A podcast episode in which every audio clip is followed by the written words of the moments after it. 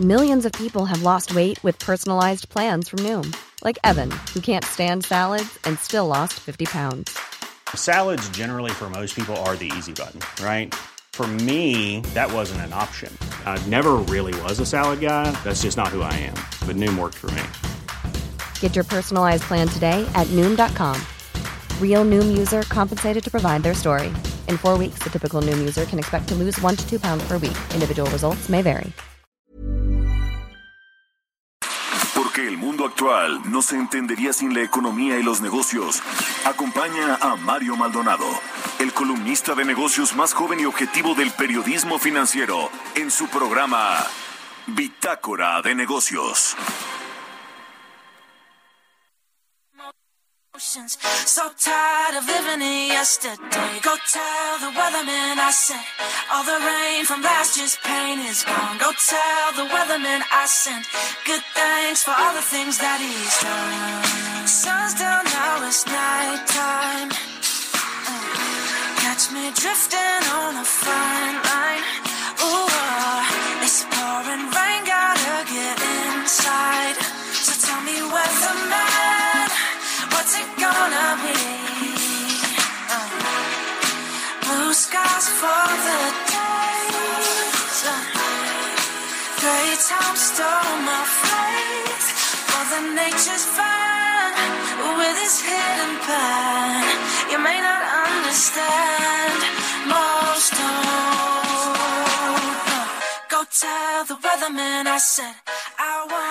¿Qué tal? ¿Cómo están? Muy buenos días. Bienvenidos a Bitácora de Negocios. Yo soy Mario Maldonado. Me da mucho gusto saludarlos en este martes 22 de marzo de 2022.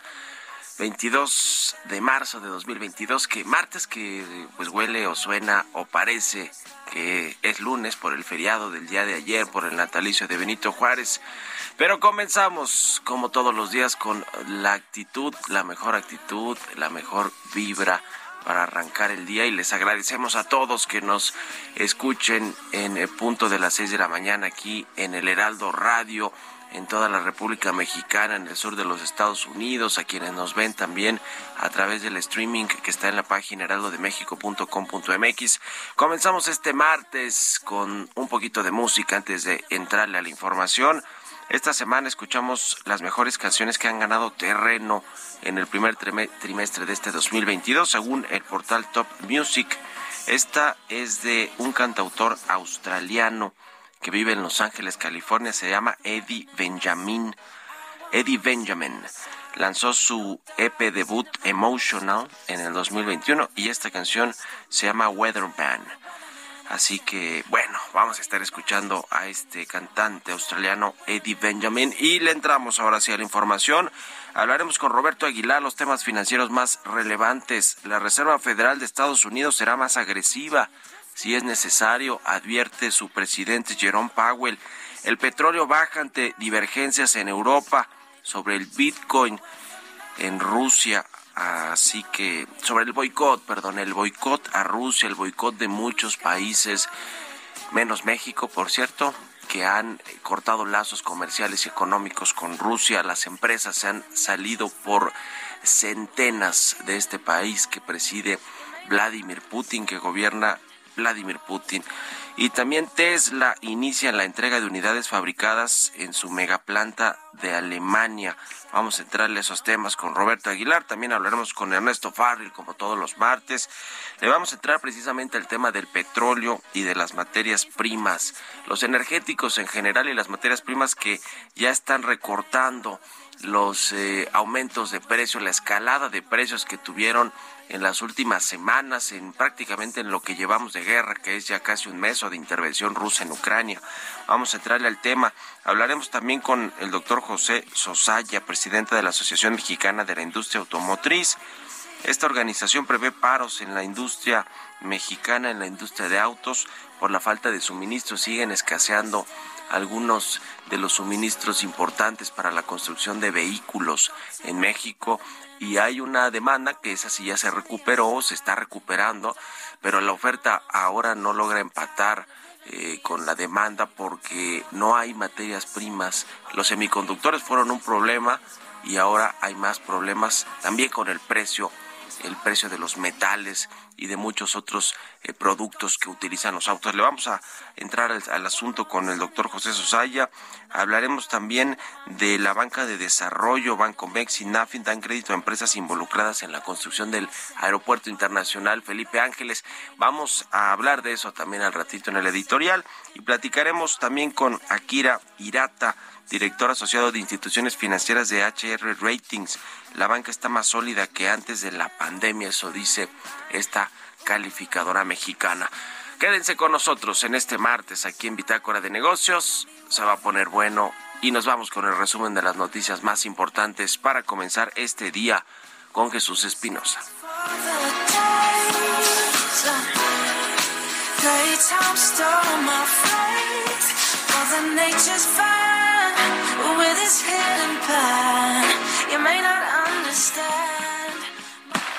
El resumen. Este lunes el presidente Andrés Manuel López Obrador develó la placa de inauguración del Aeropuerto Internacional Felipe Ángeles y en un mensaje detalló de las obras para acceder a la nueva terminal. Entre otras obras, ya se amplió la autopista de la Ciudad de México a Pachuca a ocho carriles. Y así muchas obras de vialidad eh, que ya se terminaron, otras que están en proceso. Eh, una de ellas que va a ser muy importante es eh, la terminación del tren desde el aeropuerto Felipe Ángeles hasta Buenavista. Por su parte, el secretario de la Defensa Nacional, Luis Crescencio Sandoval, firmó la entrega del Aeropuerto Internacional Felipe Ángeles y calificó la obra como una misión cumplida. Esta infraestructura está debidamente verificada y certificada para operaciones aéreas domésticas e internacionales. Nada nos enorgullece más que poderle informar hoy ante el pueblo de México que dentro del presupuesto autorizado, el tiempo asignado y con la calidad y el equipo requerido, hemos cumplido con la misión. De acuerdo al director general del aeropuerto Felipe Ángeles, Isidoro Pastor, los vuelos a Estados Unidos arrancarían en el segundo semestre de este año. Está en proceso y los vuelos internacionales de pasajeros a Estados Unidos tenemos considerado inicien en el segundo semestre de este año, con esa aerolínea y con Copa Airlines también y una aerolínea nueva. Exitosa la visita que Rogelio Ramírez de la O, secretario de Hacienda, efectuó hace unos días a Nueva York y Londres, donde presentó ante inversionistas, analistas y agencias calificadoras el panorama económico de México, donde refrendó el compromiso del gobierno con la emisión de bonos sostenibles ligados a los objetivos de desarrollo de la ONU como parte esencial para reducir brechas en las zonas más rezagadas y explicó el trabajo que se realiza en diversos sectores como parte de la agenda que se tiene con la OCDE. El secretario atendió dudas sobre temas sensibles que pudieran tener impacto en decisiones de inversión. Ahora se prepara para asistir a la convención bancaria de Acapulco, que el jueves inaugurará el presidente Andrés Manuel López Obrador. Bitácora de negocios en El Heraldo Radio. El editorial.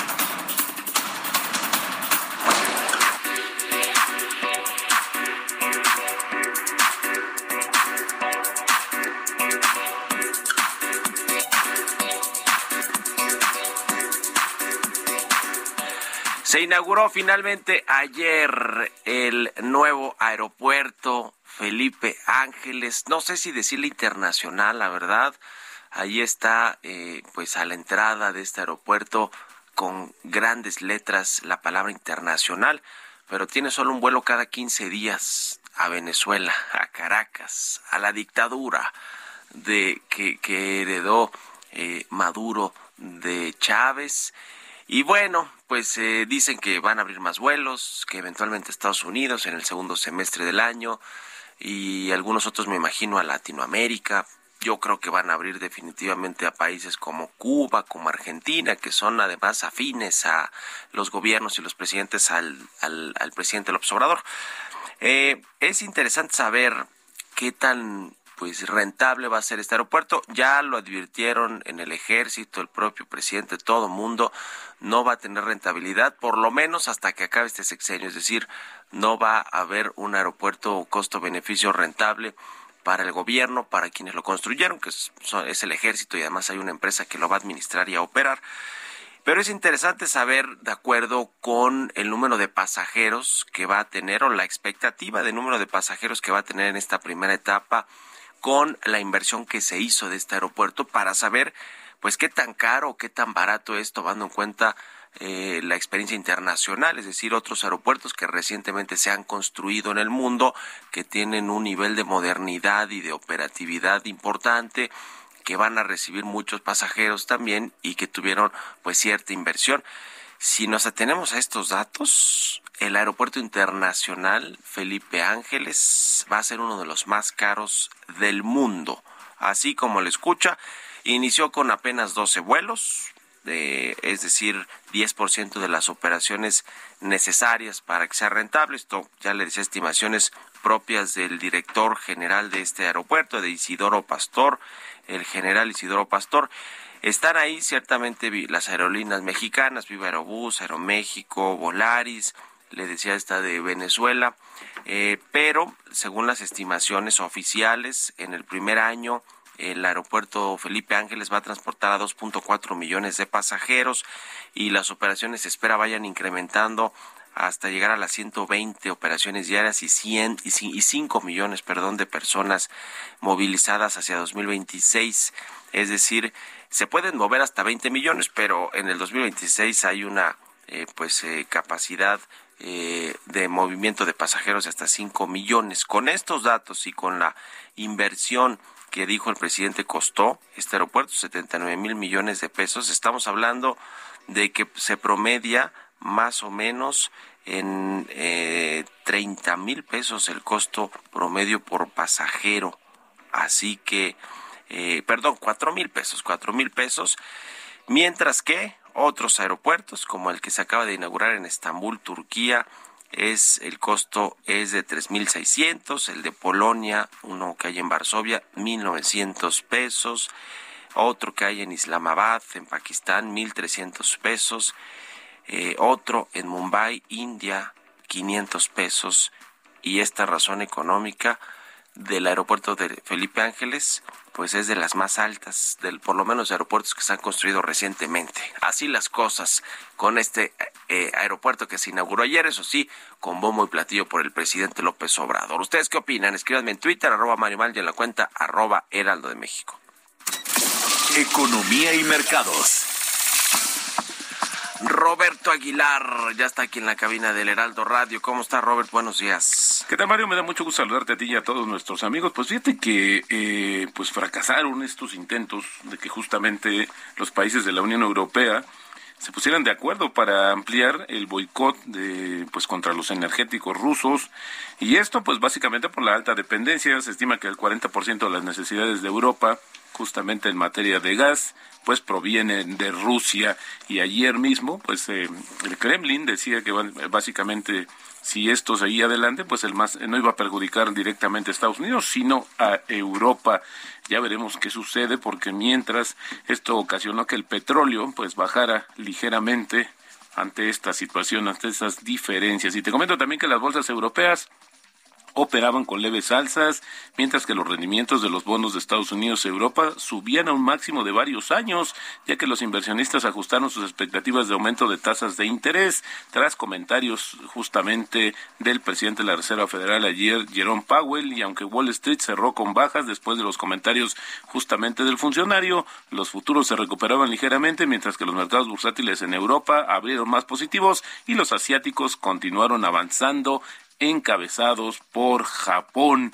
Y bueno, fíjate que el tema es que ayer el presidente de la Reserva Federal, Jerome Powell, en un evento privado, pues dijo que, eh, pues que el endurecimiento más agresivo de la política monetaria, eh, pues eh, lo está anticipando, es decir, está dispuesto a hacer más cosas, a endurecer justamente su política ya que el Banco Central de Estados Unidos debe actuar rápidamente para controlar una inflación demasiado alta y dijo Powell que aplicará alzas de tasas de interés mayores a lo habitual de ser necesario justamente para desacelerar los precios, pues palabras que pues, justamente el mercado tomó pues con una situación más agresiva por parte de la Reserva Federal. También te comento que el Ministerio de Finanzas ruso informó que su país ha pagado completamente un cupón de su eurobono con vencimiento en 2029, marcando el segundo pago de cupón efectuado con éxito en la última semana y esto sí, pues disminuyendo aunque ligeramente las preocupaciones sobre un tema de insolvencia de los bonos eh, soberanos de Rusia. Bueno, pues hasta ahora el gobierno ha hecho todo lo posible. Ayer, de hecho, se pagaron más de 65.6 millones de dólares. Y bueno, es un bono soberano que vence en el 2029. Y bueno, también el Centro Financiero de China, Shanghái, informó eh, hoy de un quinto récord diario consecutivo de casos asintomáticos transmitidos localmente, mientras la variante Omicron, altamente infecciosa, complica los esfuerzos para detener la propagación del virus. China nuevamente sufriendo con el tema de las infecciones. Justamente, pues es un tema donde la, según esto, la curva, me explicaban, la curva pues fue de manera diferente para China y probablemente también nos toque de regreso en México, aunque será pues una en una proporción menor. Y también fíjate que la preocupación, Mario, del el aumento de los precios de los energéticos. Ayer el gobierno de Chile envió al Congreso un proyecto de ley que duplica a 1.500 millones de dólares los recursos de un fondo que estabiliza los precios de los combustibles tras una alza cercana a 20% del precio internacional del petróleo. Hay que comentar que Chile es un importador neto de petróleo. También te comento que Tesla va a entregar hoy a los clientes los primeros 30 coches modelo I fabricados en su planta de Alemania, poniendo en marcha su primer centro de producción europeo. La inversión en este complejo fue de 5.500 millones de dólares y supone la mayor eh, en una fábrica de coches alemana en la historia reciente. También el anuncio que acaba de conocer Alibaba Mario elevó eh, su plan de recompra de acciones a 25 mil millones de dólares, el mayor programa de tipo en la historia del gigante del comercio electrónico, a fin de apuntalar sus acciones que han estado, bueno, pues bajando y enfrentando medidas regulatorias y las preocupaciones sobre la desaceleración económica. El tipo de cambio, Mario, de cotizando en 2032 eh, había tocado el 2041 y con este pues todavía mantenemos una ligera apreciación mensual y también anual. Y bueno, la frase del día de hoy, tenemos que ser rígidos en nuestras reglas y flexibles en nuestras expectativas. Esto lo dijo en su momento Mark Douglas, un pionero de la psicología de la inversión y el trading. Buenísimo, muchas gracias Robert. Nos vemos a ratito en la televisión. Al contrario, Mario, muy buenos días. Roberto Aguilar, síganlo en Twitter, Roberto AH6 con 20 minutos. Vamos a otra cosa. Radar económico.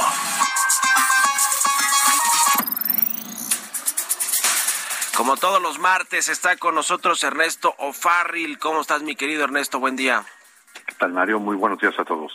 Pues después de eh, esta trepidante eh, subida de los precios de los energéticos y de las materias primas, ahora están regresándose un poquito. ¿Será ya una tendencia clara de que se van a estabilizar los precios? ¿Cómo la ves tú? Así es de llamar la atención como casi todas las materias primas han tenido una caída importante, te diré como de, del 8 de marzo para acá. Y bueno, simplemente el índice de materias primas de Bloomberg ha bajado ya más de 7%, pero hay algunos casos en que la baja es mayor, como puede ser, llama la atención el petróleo o puede ser el trigo, ¿no? Eh, digamos, estas, estas dos eh, materias primas, y uno de ellos el energético, pues ha bajado pues más de 20%, ¿no? Eh, ¿A qué se debe esta caída generalizada? Porque lo mismo hemos visto en el oro, en la plata, en el cobre, en el maíz. Pues se debe, digamos, dicen algunos analistas, es que el mercado mundial está descontando un acuerdo entre Rusia y Ucrania pronto. Otra explicación dicen es que los agentes económicos están descontando que se viene una recesión global. Y otros, y yo me apunto en esto último, pues también lo atribuyen a lo que está sucediendo con la política monetaria global, particularmente con la Reserva Federal. ¿Y a qué nos referimos? Bueno, pues eh, en el pasado, cuando regresó la pandemia, volvieron a poner los bancos centrales en el mundo sus políticas monetarias extremas que consisten en bajar la tasa de interés sustancialmente a cero o a negativo y volver a, crear dinero en cantidades también extraordinarias en base a programas de compra de bonos que hacen los bancos centrales que le compran a los bancos comerciales. Entonces, si esa política se generalizó con otros bancos centrales, la inyección de dinero infla los precios de todo. Y tuvimos primero una fase, estos últimos dos años, en el que primero el dólar se cayó por una sobreoferta y después pues tuviste alzas en los mercados accionarios, en los mercados de bonos que se tradujeron en bajas en las tasas de interés de largo plazo, en las criptomonedas o en los precios de las materias primas. Eh, y si viene la fase contraria en el que la Reserva Federal empieza a subir las tasas de interés, pero además advierte que va a empezar a recoger dinero de la circulación, pues sucede exactamente lo contrario y eso genera también una caída en los precios de las materias primas, de las criptomonedas, etcétera.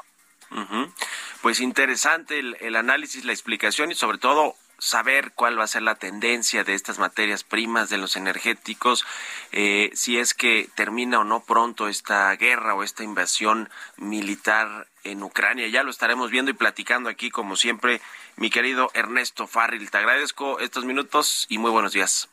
Con todo gusto. Un abrazo. Muy buenos días a todos. Que estén muy bien. Es Ernesto Farril, el presidente del Grupo Bursamétrica. Nos vamos a la pausa y volvemos con más aquí a Bitácora de Negocios.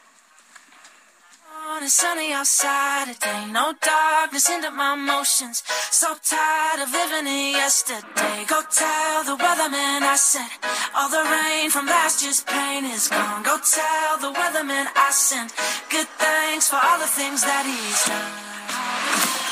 Continuamos en un momento con la información más relevante del mundo financiero en Bitácora de Negocios con Mario Maldonado. Regresamos. Estamos de vuelta en Bitácora de Negocios con Mario Maldonado. Good thanks for all the things that he's done. Sun's down now, it's nighttime. Uh, catch me drifting on a fine line. Ooh, uh, it's pouring rain, gotta get inside. So tell me, weatherman, what's it gonna be? blue skies for time stole my faith. Mother Nature's fine with its hidden plan. You may not understand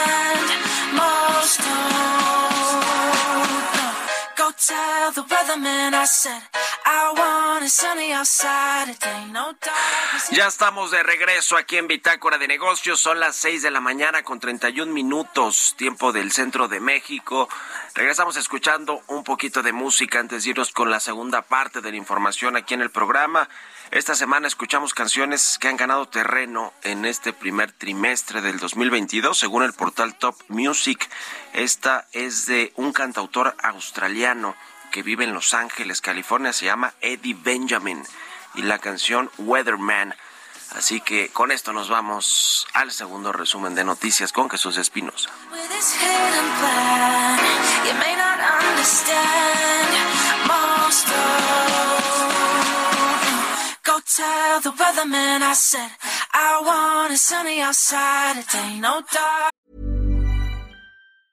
There's never been a faster or easier way to start your weight loss journey than with PlushCare. PlushCare accepts most insurance plans and gives you online access to board-certified physicians who can prescribe FDA-approved weight loss medications like Wigovi and Zepbound for those who qualify. Take charge of your health and speak with a board-certified physician about a weight loss plan that's right for you. Get started today at plushcare.com slash weight loss. That's plushcare.com slash weight loss. plushcare.com slash weight loss. El resumen. De acuerdo con el ex secretario general de la Asociación Sindical de Pilotos Aviadores, Jesús Ramírez Estrabos, México puede recuperar su calificación en seguridad aérea. Aseguró que primero se deben hacer cambios para respetar la normativa internacional. Viva Aerobús arrancó operaciones en sus dos rutas desde el Aeropuerto Internacional Felipe Ángeles a Guadalajara y Monterrey con factores de ocupación de 100% y evaluará incluir más rutas y frecuencias conforme avance la demanda. La Secretaría de Agricultura y Desarrollo Rural y el Grupo de Trabajo de Agregados Agrícolas en México se pronunciaron por reforzar la cooperación internacional y el intercambio comercial agroalimentario entre las naciones integrantes en respuesta a los recientes acontecimientos globales. La Asociación de Bancos de México consideró necesario revisar el dictamen sobre el crédito de nómina con cobranza aprobada por la Cámara de Diputados, si bien subrayó que la ABM siempre apoya todas las medidas que favorezcan el otorgamiento de créditos con las mejores condiciones, también debe ser revisada.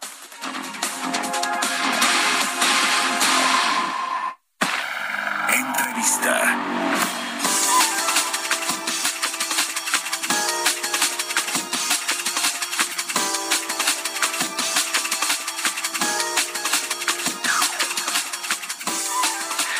Y bien, vamos a platicar, ya le decía, con el doctor José Sosaya, presidente de la Asociación Mexicana de la Industria Automotriz. José, ¿cómo estás? Muy buenos días.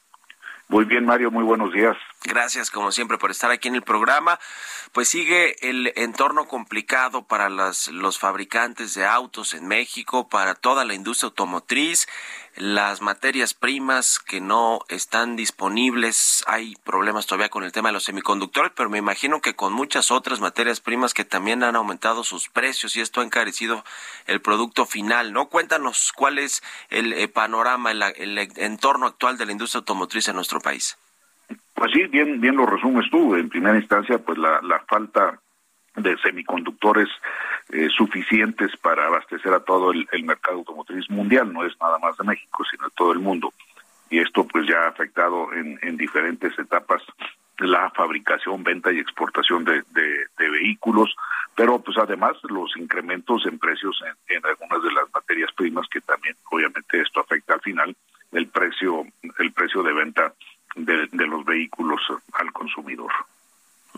¿Cuánto ha aumentado en promedio el precio de los de los vehículos? No sé, pensando en los autos eh, más comerciales, eh, etcétera. ¿Cuánto ha aumentado el precio por pues eh, el incremento de estas materias primas? Mira, hoy, ahorita no tengo yo un estimado porque precisamente la falta de algunos de los modelos, esto ha hecho una variación y que no sea uniforme los incrementos en porcentajes de, de los vehículos. Habrá algunos que no han, algunos modelos que no ha aumentado todavía y algunos en los que sí que se vean variaciones del 5, del 6 o probablemente a lo mejor un poco más. Uh. Los semiconductores es eh, un tema importante que parecía que en algún momento se comenzaba a normalizar o regularizar la proveeduría, pero creo que sigue pues habiendo este desabasto. ¿Qué otros productos eh, eh, no están, digamos, encontrando en, el, en, los mercados o hay escasez de, de productos? No, primordialmente es eso de los semiconductores hasta ahorita, por lo menos el reporte que tengo yo de las armadoras. Algunas de repente son algún tipo de, de producto y algunas otras que les tardan más en llegar, pero, pero nada más eh, el tema generalizado ha sido el de los semiconductores, que confiamos que para la segunda mitad de este, de este año empiece a regularizarse. No digo que se regularice totalmente, y yo creo que la regularización finalmente será uh, total hasta el próximo año. Uh.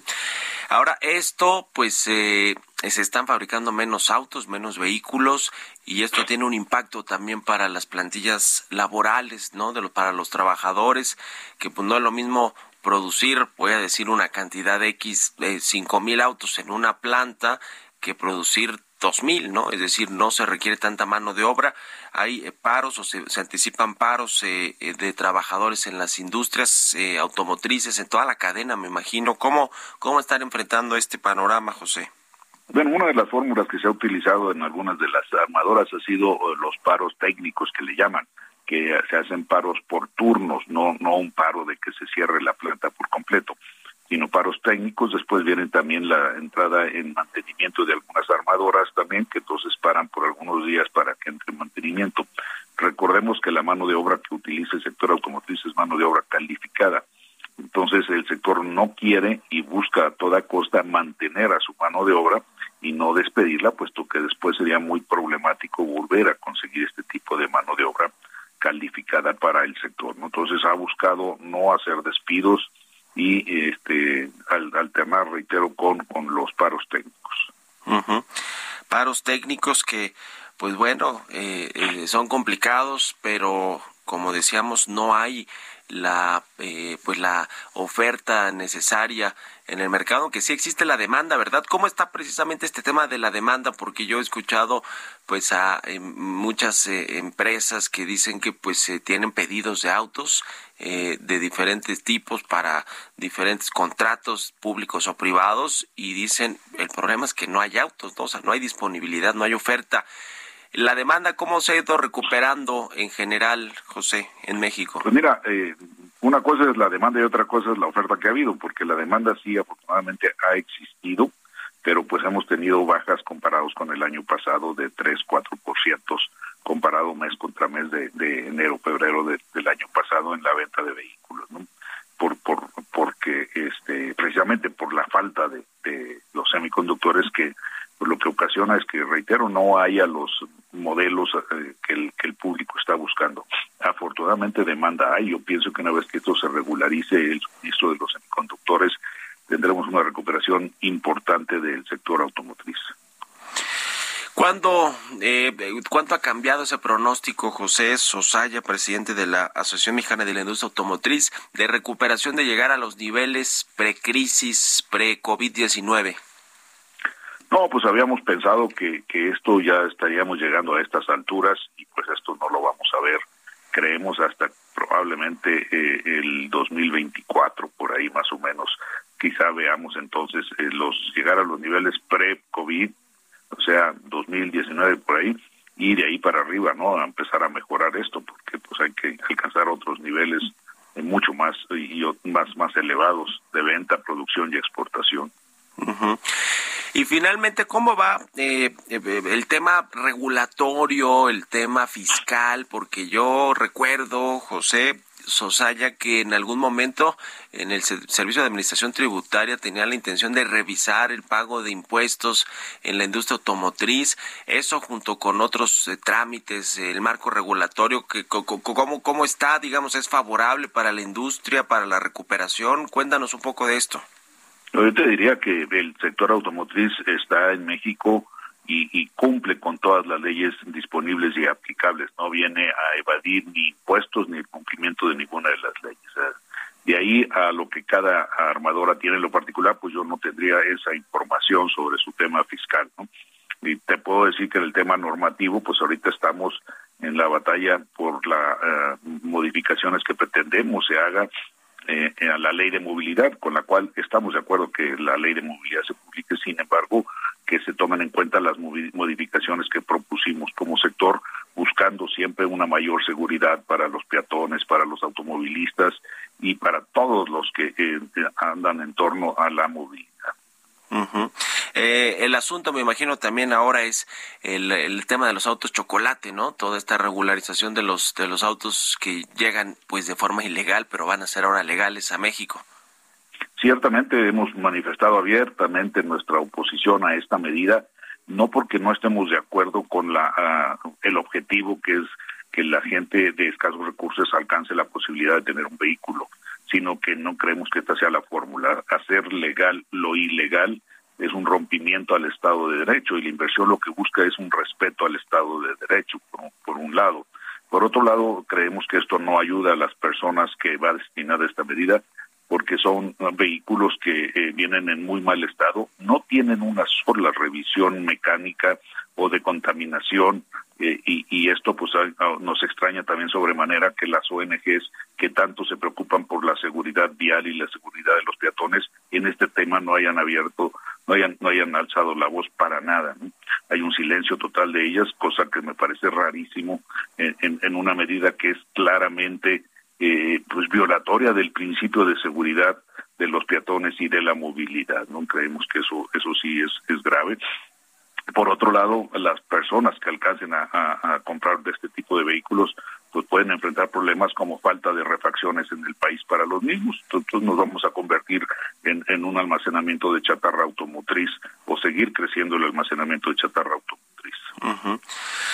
Pues interesante, como siempre, platicar eh, contigo, José Sosaya, presidente de la Asociación Mexicana de la Industria Automotriz. Seguiremos en contacto si nos permites. Gracias y buenos días.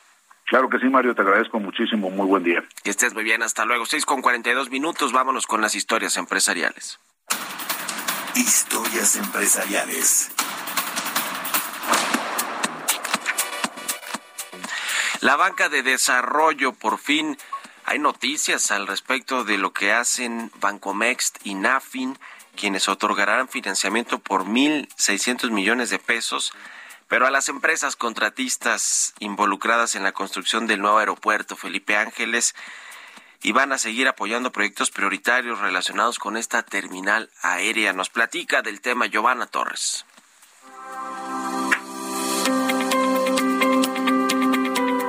Lunes 21 de marzo se llevó a cabo la inauguración del Aeropuerto Internacional Felipe Ángeles, que se localiza a 45 kilómetros del Aeropuerto Internacional de la Ciudad de México, una obra que duró dos años y cinco meses de construcción. Terminal aérea que estuvo a cargo de la Secretaría de la Defensa Nacional en una superficie de 384.128 metros cuadrados con una fachada de mil metros lineales. Se calcula que puede alcanzar las 119.000 operaciones al año y atender una demanda de 2.4 millones de pasajeros al día. Este lunes también se dio a conocer en un comunicado que Nafin y Bancomex otorgaron un crédito por 1.600 millones de pesos a siete empresas involucradas en la construcción de la nueva terminal aérea, con el objetivo de que cumplieran con sus obligaciones en la obra. En el documento se explicó que desde el 2019, cuando comenzaron los trabajos en el aeropuerto, Bancomex y Nafin contribuyeron con este financiamiento para impulsar uno de los proyectos primordiales de la actual administración. Luis Antonio Ramírez Pineda, director general de Banco Mexinafin, señaló que seguirán en su misión de apoyar proyectos para promover los sectores estratégicos del país, atraer inversión y facilitar la participación de las empresas mexicanas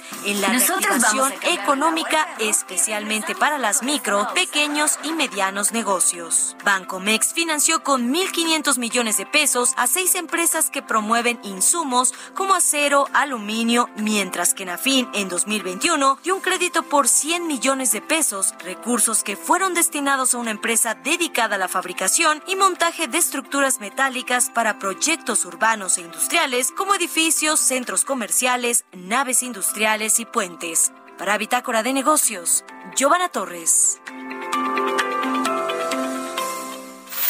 Mario Maldonado en Bitácora de Negocios.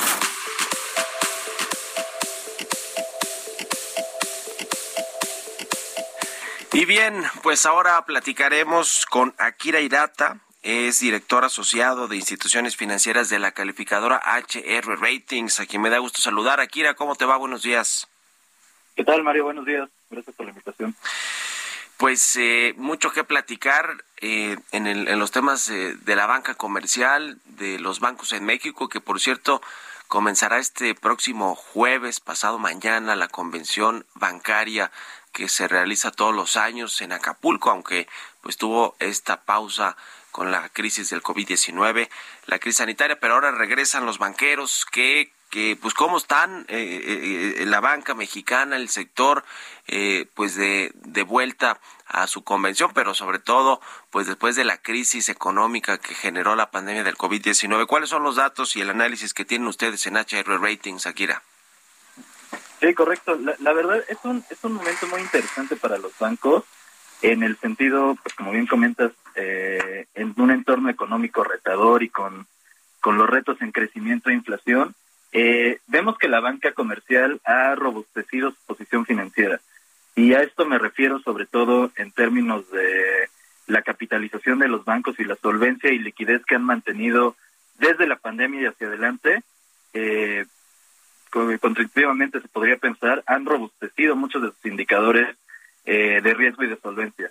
Y creo que mucho de esto tiene que ver con eh, la buena administración que se ha tenido a nivel banca en, en cuanto a la política de riesgo y la postura conservadora que se toma eh, al inicio de, la contingencia sanitaria, que ha logrado que, que la banca se encuentre en un momento de una posición financiera muy sólida ante un entorno retador.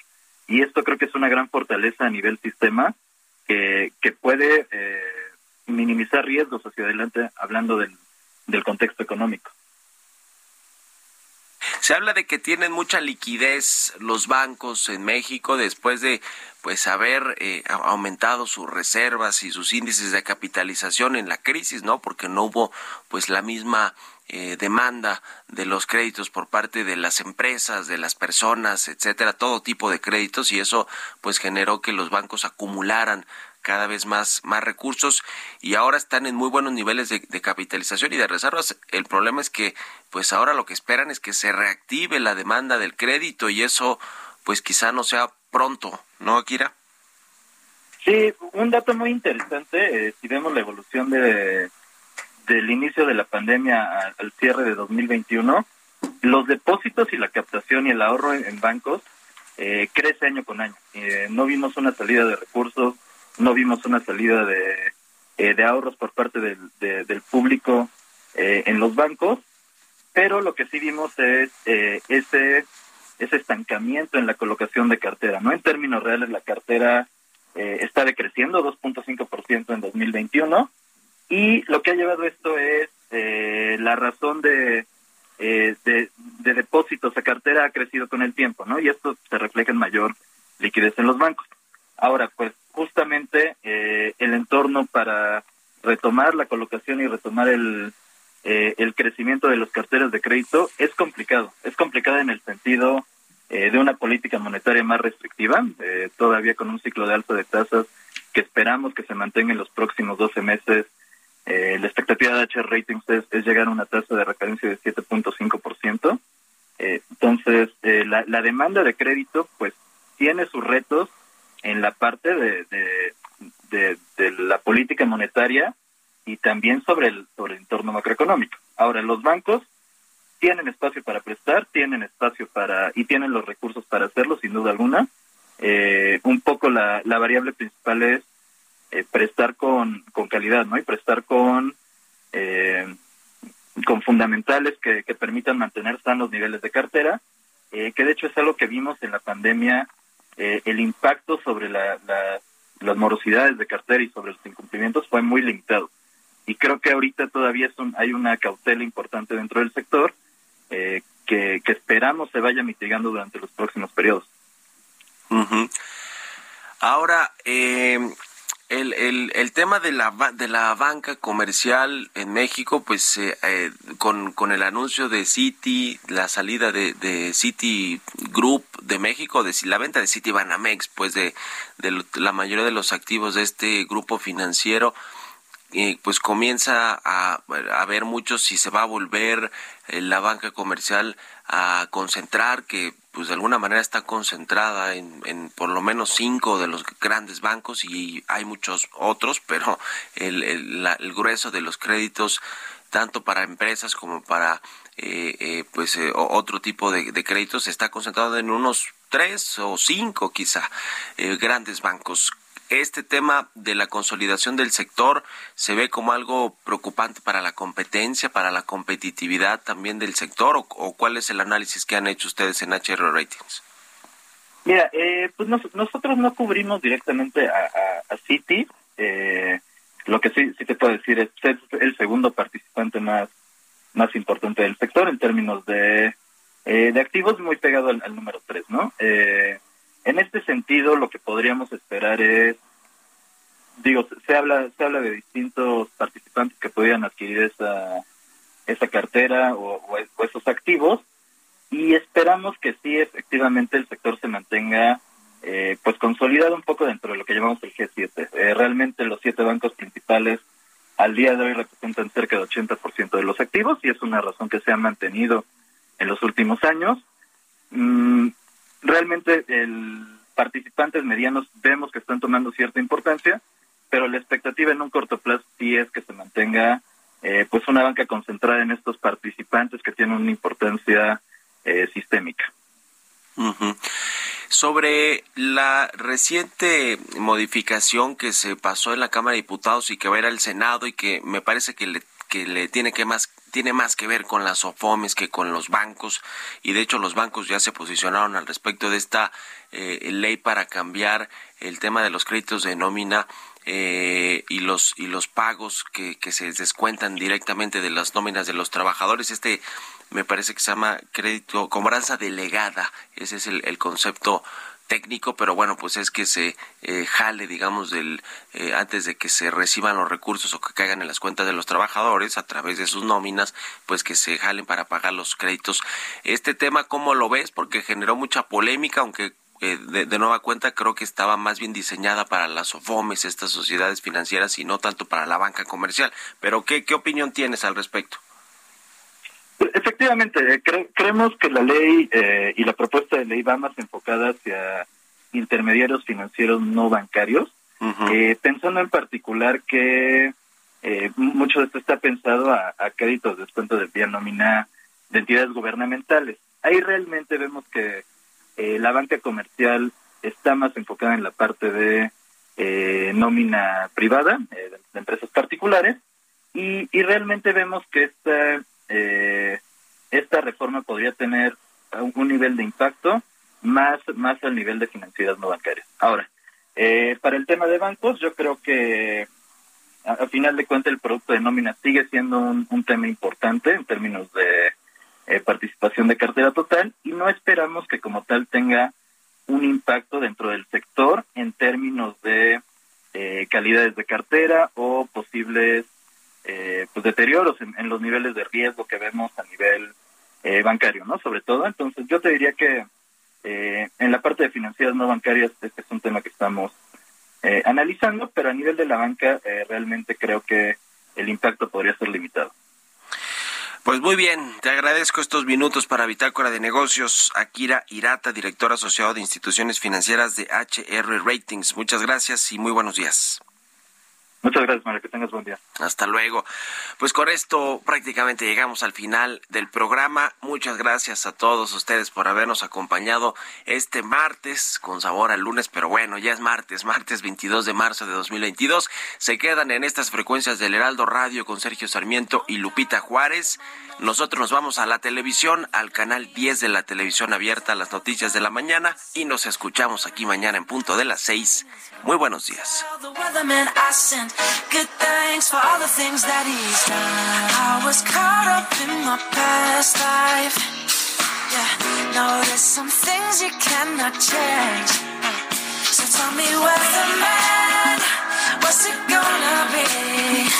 Tune in all the time so I can see the Mother Nature's fan with his hidden plan. You may not understand tell the weatherman I said I want it sunny outside today. No darkness into my emotions. Esto fue Bitácora de Negocios con Mario Maldonado, donde la H suena y ahora también se escucha. Una estación de Heraldo Media Group. Here's a cool fact: a crocodile can't stick out its tongue. Another cool fact you can get short term health insurance for a month or just under a year in some states. United Healthcare short term insurance plans are designed for people who are between jobs, coming off their parents' plan, or turning a side hustle into a full time gig. Underwritten by Golden Rule Insurance Company, they offer flexible, budget friendly coverage with access to a nationwide network of doctors and hospitals. Get more cool facts about United Healthcare short term plans at uh1.com.